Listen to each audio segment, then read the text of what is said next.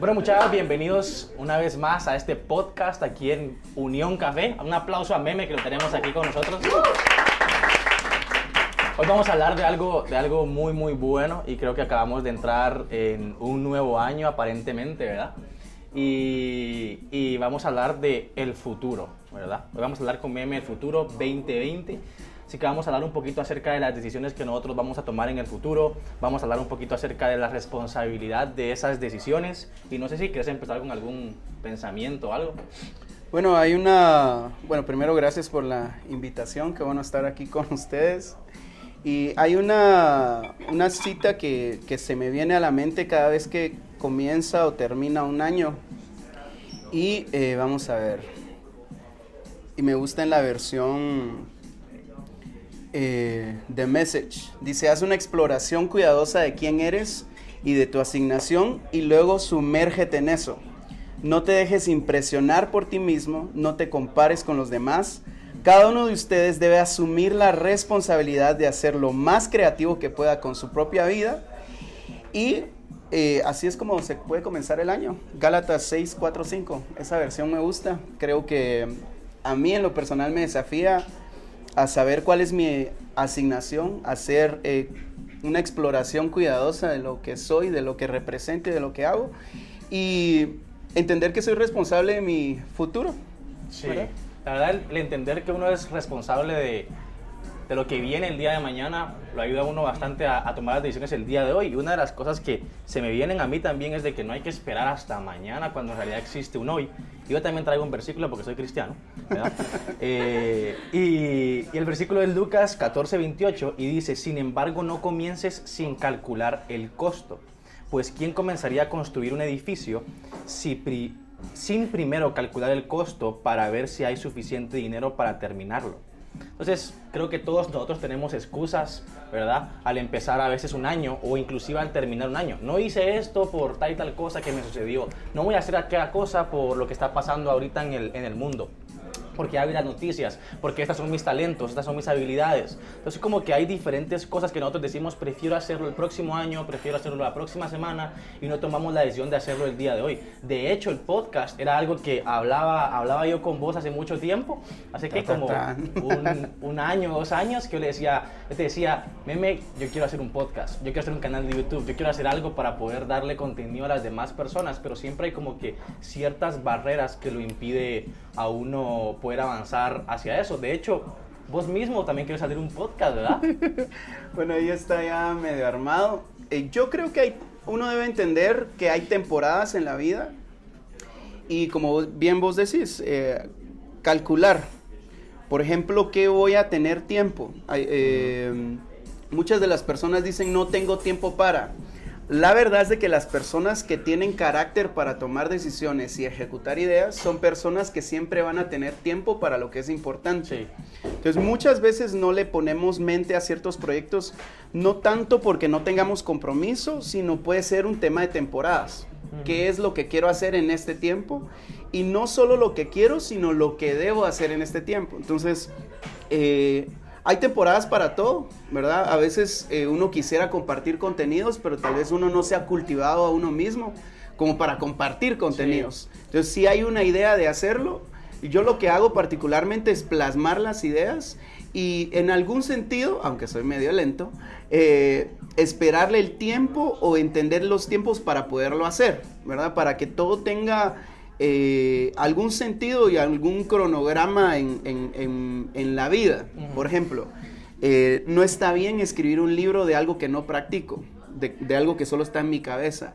No está bien compartir contenidos de algo que no creo, de algo que no practico. Entonces, en algún sentido hay que entender, conforme comenzamos el año, eh, que hay temporadas y tiempos y que a la larga muchas de las decisiones eh, van a reflejar nuestro carácter o la falta de carácter que tenemos, ¿verdad? Y, como bien vos decís, ser más, en mi caso, este año quiero ser más eh, ejecutor, ¿verdad? Me gusta idear, ahora me voy a dedicar a ejecutar.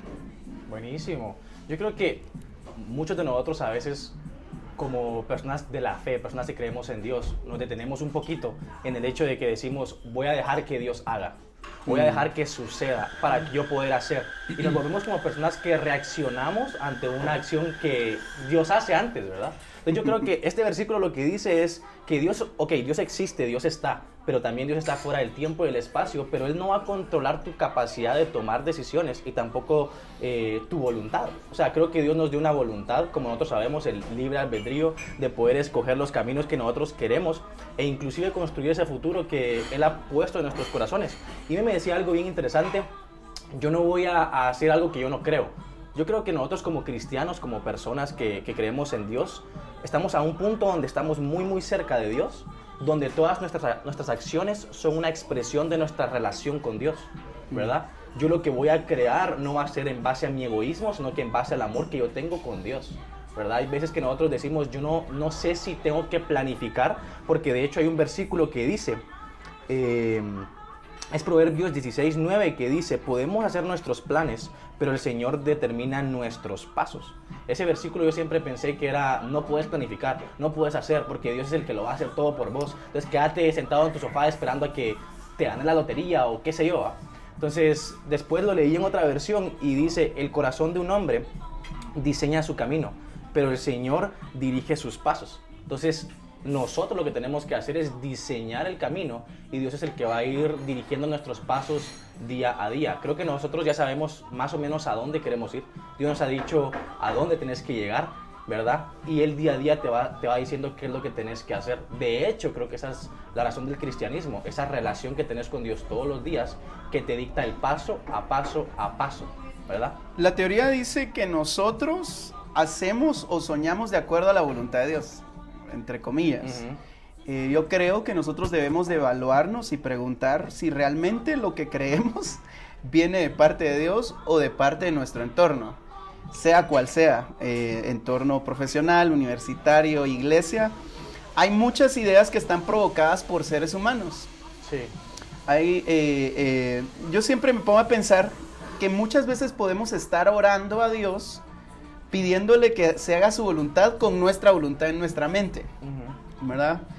Eh, creo que es un desafío podernos evaluar y decir, bueno, ¿será que lo que creo realmente es algo que viene de Dios o es algo que el entorno me está provocando a hacer porque quiero existir, porque quiero eh, reconocimiento, porque quiero significar? Lo cual puede ser completamente bueno. Ahora, hay una cosa que vos mencionaste del tema de, de que las ideas surjan a partir de mi relación con Dios. Pienso que esa relación provoca una identidad. Cada cosa que nosotros hacemos es un reflejo de lo que realmente valoramos. Y lo que valoramos tiene que ver directamente con lo que nos identificamos y por lo tanto con nuestra identidad.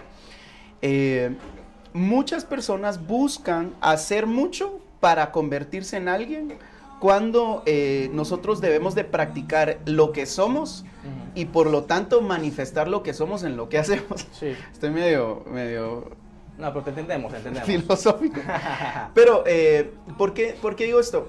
Jesús decía lo siguiente, ustedes no me escogieron a mí. sí. Solo en ese momento donde Jesús dice, miren, ustedes en su buena voluntad, en sus valores o su deseo de seguir a alguien, ustedes a mí no me escogieron, yo los escogí a ustedes.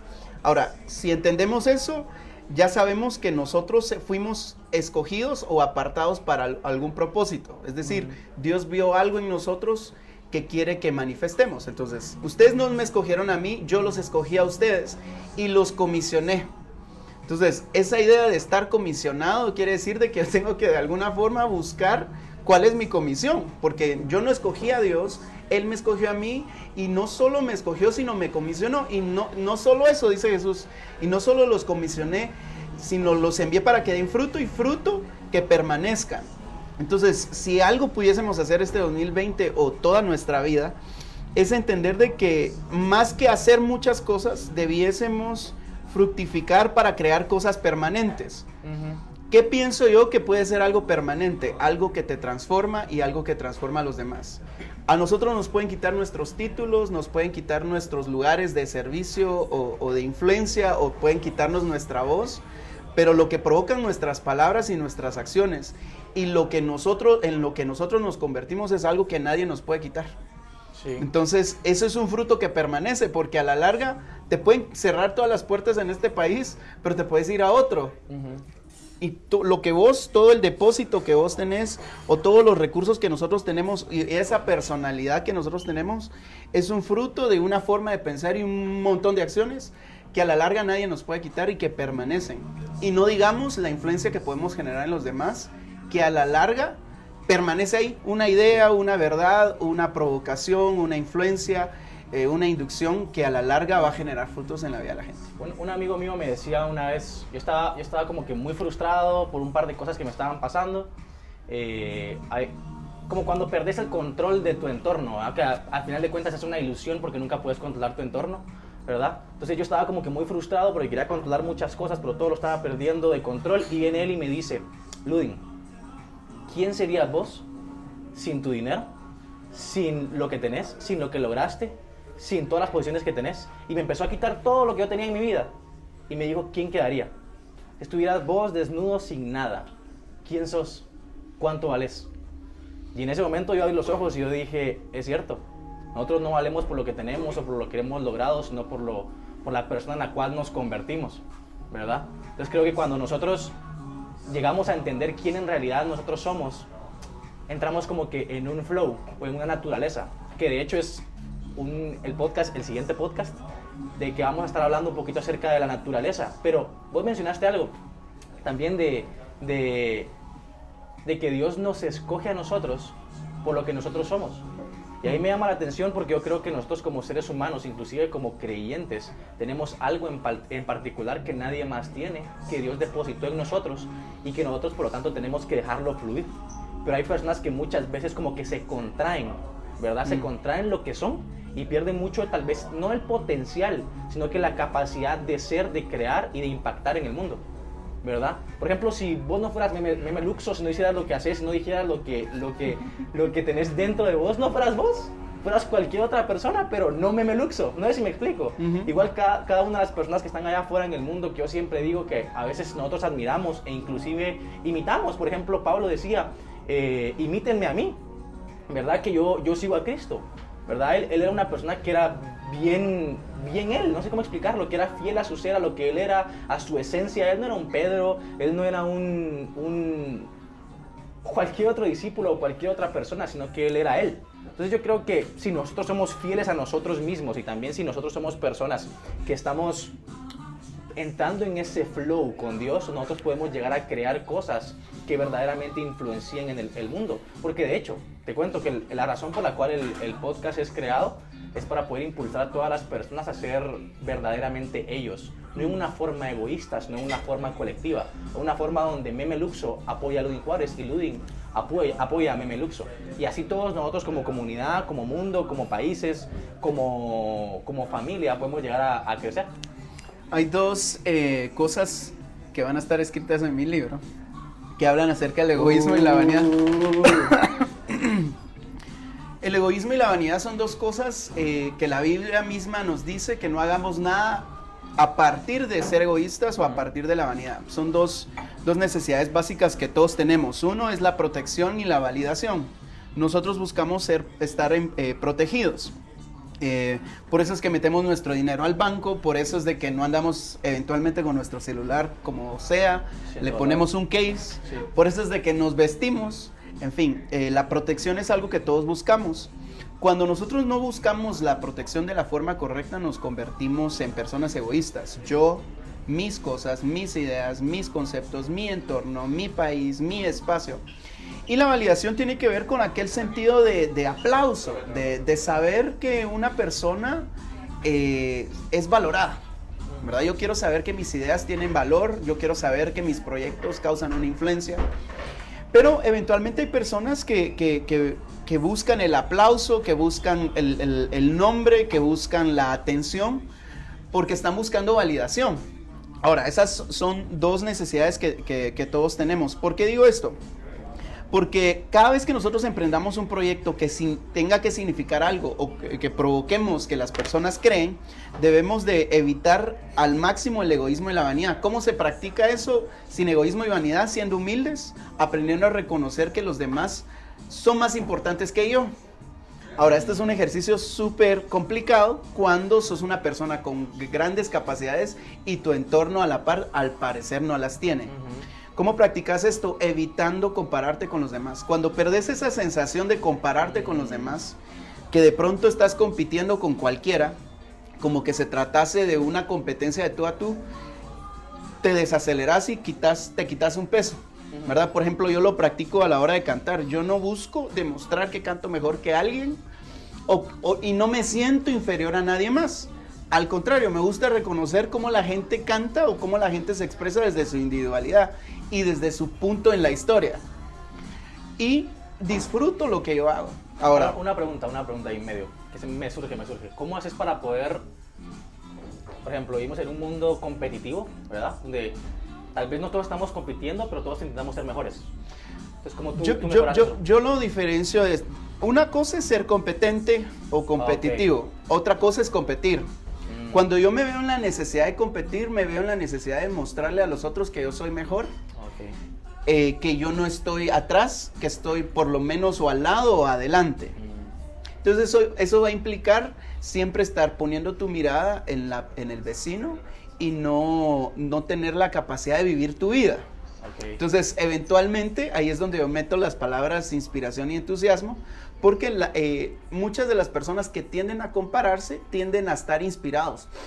Jalan el aire de lo que los otros los demás hacen, que es bueno en el sentido de enriquecerse, pero es, es nocivo en, el, en, la medida que yo me comporto porque el, el otro lo está haciendo, yo lo voy a hacer.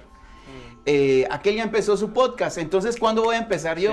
Entonces me veo yo en una sensación de competencia, de desventaja o de, o de ventaja, en una, vamos a decirlo así, en una batalla interna. Eso, eso ocurre en mi cerebro. Tal vez la otra persona no está compitiendo, pero yo, yo siento que sí. Entonces, yo creo que eso es esclavitud. Porque a la larga es vanidad. Estás buscando un propósito, eh, estás buscando hacer cosas eh, en un vacío, que, que, no van a llegar a nada más que eh, a, un, cierto nivel de frustración. Entonces yo creo que sí debemos de ser competentes, eh, gente competente, gente preparada, ¿verdad? Pero evitar en algún sentido las competencias, ¿verdad? O sea, lo miramos con, ¿cómo decirlo? Hay una competencia sana en el sentido de ser competente, obvio. Sí, ¿Verdad? Eh, yo quiero ser un mejor estudiante, pero tengo que saber cuál es mi parámetro. Si el mejor de la clase tiene 90, para yo ser el mejor estudiante tengo que tener 95. Exacto. ¿Cómo, cómo, cómo me dice eso? Sin duda existe algún tipo de referente, pero tiene que ver más con la condición del corazón. Mm. ¿Verdad? ¿Por qué yo quisiera ser mejor? ¿Por, ¿Para qué yo quisiera ser mejor? ¿Qué me hace sentir o qué me provoca. Entonces puede ser que mucho de mi sentido de competencia es mi ausencia de identidad. Es mi ausencia de seguridad, mi, ausencia de sentirme pleno. ¿Verdad? Yo entendí en mi vida que yo estoy en un tiempo en mi historia y que mi historia es la mía y que Dios a mí me comisionó. Esto es un trato individual eh, que las personas en mi entorno tal vez esperarían que yo debiese estar haciendo, y tal vez eh, eh, no, tengo, no, no, no, tiene nada que ver con mi historia. Entonces yo soy responsable de mi historia, yo soy responsable de mi tiempo. No me siento ni acelerado, ni tampoco soy tan pasivo que de pronto me quedo atrás. Pues, ah, como todos están en la universidad estudiando, entonces yo estoy en mi tiempo. Entonces a los 50 años yo me voy a meter a estudiar. O sea, no necesariamente. Entonces, hay, de nuevo, hay temporadas y tiempos. Eh, por ejemplo, cuando yo me case, no, va, no voy a tener el mismo tiempo que tengo ahorita que estoy soltero. Entonces, hay cosas que no voy a poder hacer más adelante que debiese estar haciendo hoy. Hay algo, hay algo que me salta bastante y es yo creo que cada persona tiene que saber cuál es su historia. Y pienso que ahorita estamos tal vez, bueno, creo que tal vez siempre hemos sido así, seres humanos, de que miramos mucho la historia de los demás Mm. o estamos estudiando mucho las demás personas que no sabemos quiénes somos nosotros o qué papel jugamos en nuestro propio libro. ¿Entiendes? Entonces, lo que yo creo desde que nosotros como personas podemos llegar a, tenemos que llegar a conocer quién en realidad somos y hacia dónde vamos para saber qué escoger en la hora del hacer, por ejemplo, ¿qué, ¿qué, voy a hacer el día de hoy? ¿Hago esto, no hago lo otro? Porque yo he visto, inclusive yo he sido ese tipo de persona, de que estoy mezclado entre tengo que hacer un montón de cosas y a veces hago las cosas que en realidad no me llevan hacia la máxima expresión de quién yo soy. y por lo tanto no puedo llegar a tener un buen 2020 porque estuve persiguiendo las metas de tal persona que vi en Instagram, de tal persona que vi en Facebook, o de mi vecino, o de mi compañero de universidad o de trabajo, ¿verdad? Porque no conozco cuál es mi historia, ¿verdad? Y, No, hay un tema de, de valores ahí. Yo, yo suelo hacer un ejercicio que aprendí de valores y, y definir 10 valores en mi vida y de esos 10 valores empezarlos a hacer una jerarquía. Mm. ¿Verdad? las personas que valoran todo, a la larga no valoran nada. Entonces yo debo de valorar mis 10 valores de vida. Por ejemplo, yo valoro la creatividad, yo valoro el respeto, valoro la discusión, eh, valoro el, pensamiento, valoro la crítica. Entonces, si yo voy a tomar decisiones eh, en base a algo que no valoro, eventualmente yo estoy generando un retraso en mí, en mi historia, y estoy generando un sufrimiento a mi persona. Ahora, eh, eso tiene que ver, los valores tienen que ver directamente con la identidad, y una de las cosas que, creo yo que el Evangelio ofrece es la identidad como hijos en un mundo huérfano. Yo estoy por poner, eh, tengo unos pensamientos de, por ejemplo, el Padre Nuestro no se puede orar con una mentalidad de huérfano. Sí. Y muchas veces vivimos en el mundo como huérfanos, como personas sin familia, como personas sin papá. Entonces yo creo que eh, una persona debiese cultivarse a sí mismo eh, para volverse esa persona segura y definir esto es lo que yo quiero hacer. Si a la gente no le gusta es su opinión, si a la gente no le parece es su opinión, pero lo voy a hacer. Ahora, sí creo yo que hay una etapa en nuestras vidas donde nos volvemos de lo general a lo, a lo particular. ¿verdad? Eh, cuando estamos haciendo mucho y está bien, porque es en esa medida que nos involucramos en hacer todas esas cosas, eventualmente encontramos lo que, con lo que nos identificamos, slash valores, slash valoramos. ¿Verdad? Ah, eh, por ejemplo, yo me di cuenta que muchos del, mucho del diseño gráfico que ahora me gusta hacer comenzó porque en un grupo de jóvenes no tenían alguien que hiciera diseño gráfico. Entonces comencé a hacerlo por necesidad. Lo mismo ocurrió con el canto no era algo que yo quería hacer, yo nunca quise ser cantante ni estudié como tal, pero eh, encontré un espacio, donde, una necesidad a la cual suplir. Ahora, yo llegué a entender en la medida que vas creciendo y, madurando, eh, que no todas las necesidades uno las tiene que suplir, ni todas las oportunidades las tengo que tomar. ¿Verdad? A mí me han ofrecido salirme del país y vivir en, fuera del país feliz de la vida. Yo puedo decir, va, me voy. Órales, eh, pero no necesariamente esas son las oportunidades eh, que debiese tomar. Aunque tal vez otra persona en su historia son las oportunidades que espera que le ocurran. Entonces, a la larga uno evita arrepentirse eh, cuando, cuando uno decide en base a sus valores, en base a su identidad y en base al propósito y los tiempos de Dios en ese momento. Ahora, Sí, que los tiempos de Dios. A mí me gusta mucho mencionar la parte de que somos colaboradores con Cristo Jesús. Eso quiere decir que elaboramos con Él, estamos a la par. No es qué es lo que Él hace, sino qué es lo que nosotros hacemos. Entonces, eh, yo creo que en la medida que nos relacionamos con Dios y maduramos, porque a veces, ay, sí, somos niños en Dios, buenísimo, pero también puede ser joven, joven adulto y adulto en tu relación con Dios hay un momento donde hay una interacción de, mira, esto es lo que yo pienso hacer, esto es lo que creo que debiese ocurrir en este momento, ¿qué es lo que tú quieres que yo haga? Claro. ¿Verdad? Jesús tenía un estándar súper claro, no voy a hacer lo que no haya visto a mi papá hacer y no voy a hablar lo que no haya visto a mi papá hablar. Él no dijo a Dios, al creador, al, al, don, al dueño del universo, no dijo papá, de nuevo, identidad. Y dos citas más que siempre me gustan comparar. Uno es que la Biblia dice que eh, la adoración ocurre hacia Dios. Eso quiere decir de que va a llegar un momento, Jesús decía, y la hora es y la hora viene cuando los verdaderos adoradores adorarán al Padre. Eso quiere decir que todo lo que hacemos son actos de adoración a un papá como hijos. O sea, mis acciones valen como hijos, identidad como hijos. Y segundo, la creación está llorando, gimiendo o clamando por la manifestación de los hijos de Dios. Entonces, Dios no está buscando siervos para Él, sino hijos que sirvan.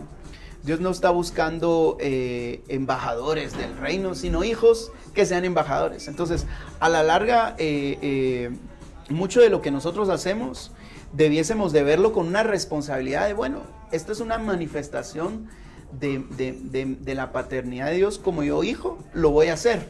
¿verdad? En vez de estar oscilando o, o- o retrasando eso que tal vez no, no sos tan espiritual y decís, bueno, lo voy a hacer solo por la gana de ejecutar, Ujú. porque es mejor ejecutar que no, no quedarse haciendo nada por estar mistificando la realidad. Ahora bien, yo estaba, yo estaba, hoy en la mañana justo estaba leyendo algo que decía, quiero saber qué es lo que pensás acerca de esta, de, de- de esta declaración que hacía este libro. Decía que hay muchas personas que imagino que tal vez nos están escuchando hoy, que sí saben quiénes son, qué es lo que van a hacer y cuál es su rol en esta vida. Ujú. Y hay personas que están perdidas y que no saben, que ni siquiera saben quiénes son, mucho menos qué, hace- qué hacer. Pues hay personas que creo que se encuentran como que no sé quién soy, por lo tanto me frustro, entro en una abrumación y no quiero hacer nada, ¿verdad? Y por lo tanto no hacen nada. Entonces yo estaba leyendo este libro y, y decía, el libro se llama Si tiene miedo, hágalo igual, muy bueno. No sé si lo has leído, no, muy bueno. Y, y, de- y hablaba acerca de cómo romper los miedos y cómo hacer las cosas aún con miedo. Entonces ella decía que muchos, muchos de nosotros tenemos el miedo de hacer cierto tipo de cosas, ¿verdad? O convertirnos en alguien en la vida, pero lo que tenemos que hacer para la gente que no sabe quién rayos son, ella decía, "Tene- tienes que hacer de todo hasta que sepas qué es lo tuyo. ¿verdad? Y yo creo que es algo que se aplica, por ejemplo, en mí se aplica bastante, porque yo he hecho varias cosas y yo he descubierto cada vez cuál es mi camino. De hecho, ella daba un ejemplo en este libro donde, donde decía que hay en los aviones hay una, no me acuerdo, pero hay un artefacto que lo que hace es de que cuando salís del avión, o el avión despega hacia el destino, el avión ya sabe hacia dónde es el destino. Entonces, entonces el avión sabe cuál es el camino a tomar, sabe cuál es la ruta. Si el piloto se desvía un poco, la- ese, ese aparato lo que hace es re- reivindicarlo en el camino. Entonces, toda la ruta se va, por ejemplo, el camino es recto, digamos, pero el, el piloto se va a la izquierda y después lo reivindica al centro, después se va a la derecha, después lo reivindica al, al centro y así se va todo el camino, ¿verdad? Entonces, creo que a veces en nuestra vida no tiene que ser en cierto punto perfecta, pero al menos tenemos que tener un sentido. Y al final de cuentas, si te salís un poco del camino, va a haber algo, no sé, dentro de nosotros que nos va a decir, este no es el camino, tengo que reivindicarme.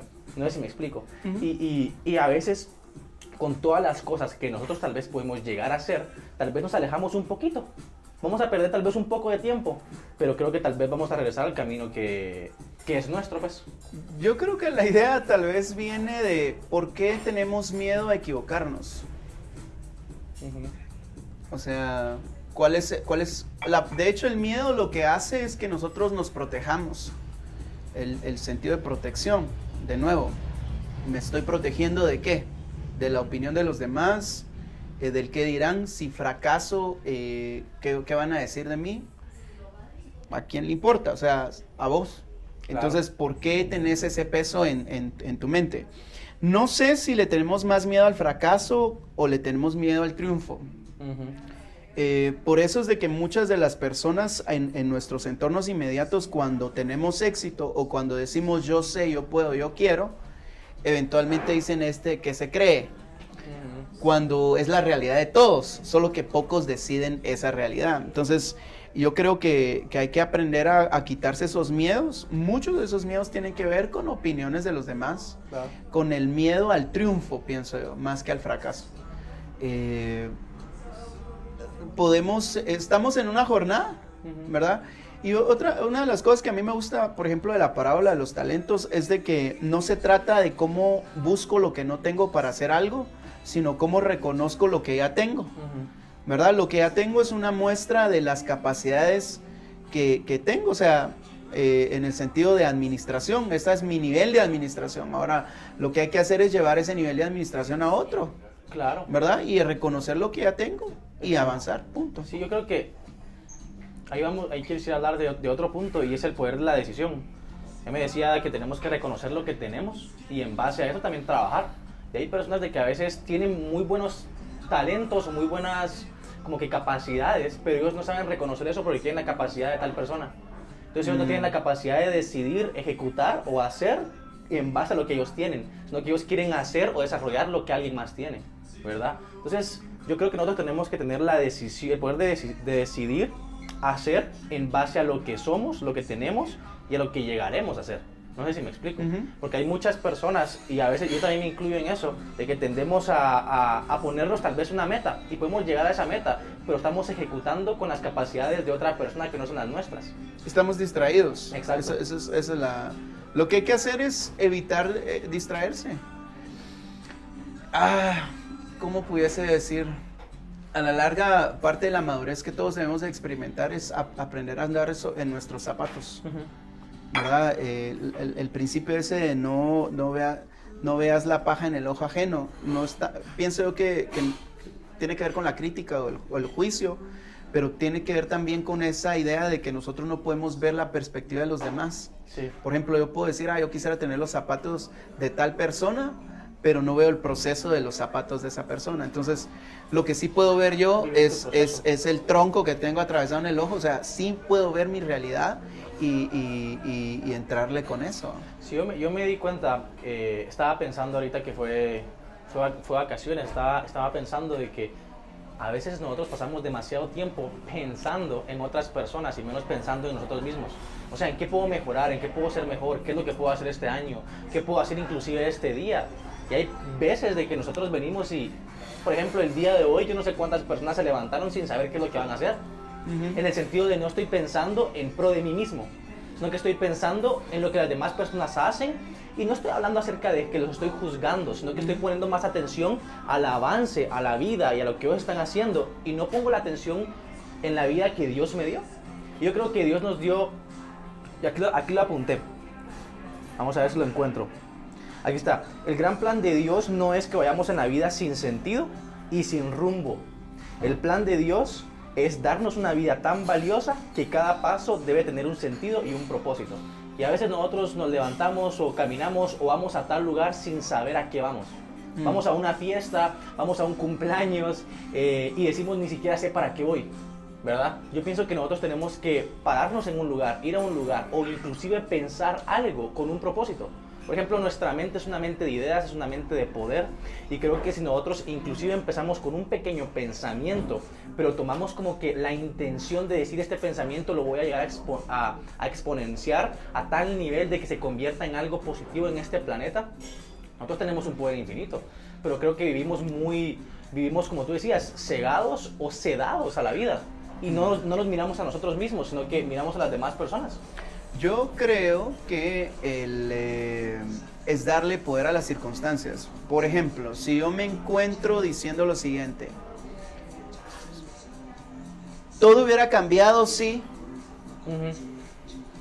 si no viviera en este país, entonces, si mi familia no fuera, Sí. si, si me hubieran pagado mis papás, eso es darle poder a- al entorno. Ahora, por duro que parezca, hay que aceptar la realidad propia. Claro.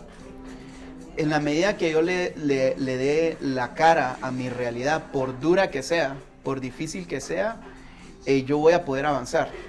Ahora, cuando yo le doy mucho poder a las circunstancias, siempre voy a esperar que alguien, a veces, en, a, a veces Dios cambia para que yo haga algo. Y eso lo que hace es que me hace ajeno a mi, a mi propia responsabilidad, a esa interacción que Dios espera de mí con mi fe. Por eso es de que, eh, eh, hágalo, ¿cómo era el nombre del libro? Eh, hágalo. Sin importar No, hágalo. Se me olvidó. Dale. Hágalo. Hágalo, hágalo aún con miedo. Hágalo aún con miedo. ¿Por qué? Porque el miedo es contrario a la fe. ¿verdad? La fe te provoca esa sensación de certeza y convicción Sí. Entonces es un ejercicio. Ahora, muchas veces cuando nosotros experimentamos miedo, lo que estamos experimentando es un desafío a nuestros límites. ¿Verdad? Pueden ser límites reales Claro. o pueden ser límites falsos. La Es que yo creo que no puedo. ¿Quién dice? ¿De dónde sacaste esa idea? Ahora, la fe provoca en nosotros un nuevo sistema de, de información, un nuevo sistema de pensamiento. ¿Qué es lo que sí debo de creer? ¿Qué sí es lo que debo de pensar? ¿Cómo debo de pensar? ¿Cómo debo de sentirme? ¿verdad? Ahora, eh, eh, si yo hago de mi vida una habitación del miedo, voy a tener muchas razones por las cuales no hacer lo que debo de hacer. Y a la larga, eh, yo no voy a lograr experimentar la riqueza de la vida porque simplemente así yo lo decidí. No fue porque el mundo, la tierra, Donald Trump, eh, Israel, eh, qué sé yo, el gobierno de Jimmy y sus secuaces. No lo sé, o sea, le estoy dando mucho poder a mi entorno. Entonces, cuando yo estoy distraído, es muy probable que yo esté buscando en los demás el superhéroe o las circunstancias ideales para yo poder decir, ahora sí puedo. Cuando a la larga la vida eventualmente nos está enseñando a tener el carácter de, de, decisión y a ver incluso cómo nuestra realidad, no siendo la mejor, se convierte en algo mejor. Y, y, para ir concluyendo, creo que de todo lo que hemos hablado un poco en este momento es, es acerca de la responsabilidad. Creo que el futuro es nuestro, pero es nuestra responsabilidad poder crearlo. O sea, el futuro, tu futuro es tu vida, es lo que tú eres, es tu esencia, pero es tu responsabilidad poder ir y crearlo. Igual tu pasado también es tu responsabilidad, te hayan hecho algo, tú hayas hecho algo, tú sos responsable que a partir de eso tú puedas convertirte en una persona completamente diferente o hacer algo completamente diferente. Hay algo que a mí me fascina, que las personas a veces tenemos eh, cierto tipo de memorias. No sé si te has dado cuenta, pero nosotros como personas no recordamos toda nuestra vida. Solo recordamos pequeños fragmentos. Y yo creo que es porque no estamos diseñados a, a, recordar o vivir en el pasado. Creo que estamos diseñados para irnos hacia el futuro. Entonces creo que hay muchas personas que tienen recuerdos que son malos y siguen viviendo en ellos. Cuando ellos no se dan cuenta que ellos pueden crear memorias nuevas. Entonces tenés una, tenés, acabas de pasar algo malo en toda tu vida. Yo lo entiendo, hay cosas trágicas, cosas tristes, dolorosas, pero tenés más tiempo adelante tenés una oportunidad completamente nueva para crear nuevas memorias y momentos inclusive placenteros. Entonces creo que nosotros tenemos que empezar a, ser responsables de nuestra vida y de nuestro futuro, porque todo lo que hemos hablado es nadie más va a venir a hacerlo por ti, así que hazlo. Y el principio siempre cosecha, ¿verdad? O sea, tener control, vamos a decirlo así, de tu vida y decir, bueno, esto es lo que voy a hacer, esto es lo que he decidido vivir no hay nada más triste que eh, dejarle a alguien el control de tu vida. Eh, o sea, ser ajeno a tu vida y que alguien más defina qué es lo que tenés que hacer, en quién te tenés que convertir. Entonces, eh, creo yo que la invitación de Dios para nosotros es primero entender cuál es nuestra relación con Él, de identidad como hijos, no como creación, aunque sí lo somos, no como siervos, aunque sí lo somos, sino entender que somos hijos de un papá que se interesa por nosotros, que literalmente no nos deja ni nos desampara. Él está presente todo el tiempo. Y, entender que nuestra fe no es aquella mística eh, donde yo digo, bueno Dios, haz lo que tú quieras. Eh, buenísimo, si esa es mi oración, entonces escucha qué es lo que Él quiere hacer, porque sin duda te lo quiere decir. Entonces, eh, y caminar nuestra vida, disfrutar nuestra vida. Hay una parte en la, en, la, Biblia que habla acerca de que Dios depositó en nosotros eternidad. ¿Verdad? Eh, creo que está en Eclesiastés y a ver si no me equivoco en, en buscarlo. Denme unos minutos. Ok, Eclesiastés 3 dice, ¿qué es lo que en verdad gana la gente a cambio de tanto trabajo? He visto la carga que Dios puso sobre nuestros hombros. Sin embargo, Dios todo lo hizo hermoso para el momento apropiado. Él sembró la eternidad en el corazón humano, pero aún así, aún así el ser humano no puede comprender todo el alcance de lo que Dios ha hecho desde el principio. Así que llegué a la conclusión de que no hay nada mejor que alegrarse y disfrutar de la vida mientras podamos.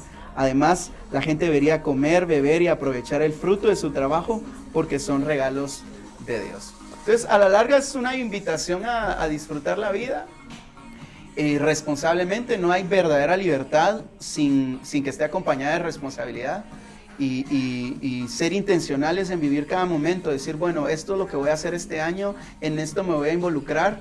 No estoy obligado a hacer cosas que no quiero, ¿verdad? En el sentido de que, que, que atenten con mi integridad o con mis valores no estoy dispuesto a seguir con relaciones tóxicas porque he sido llamado a ser libre, he sido llamado a, vivir mi identidad en plenitud.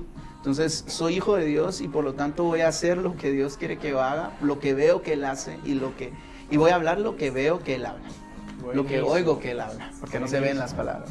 Buenísimo, entonces futuro, inusual, Memelux, un aplauso a Meme Muy bien. Así que nos vemos en la próxima. Chao. Nítido.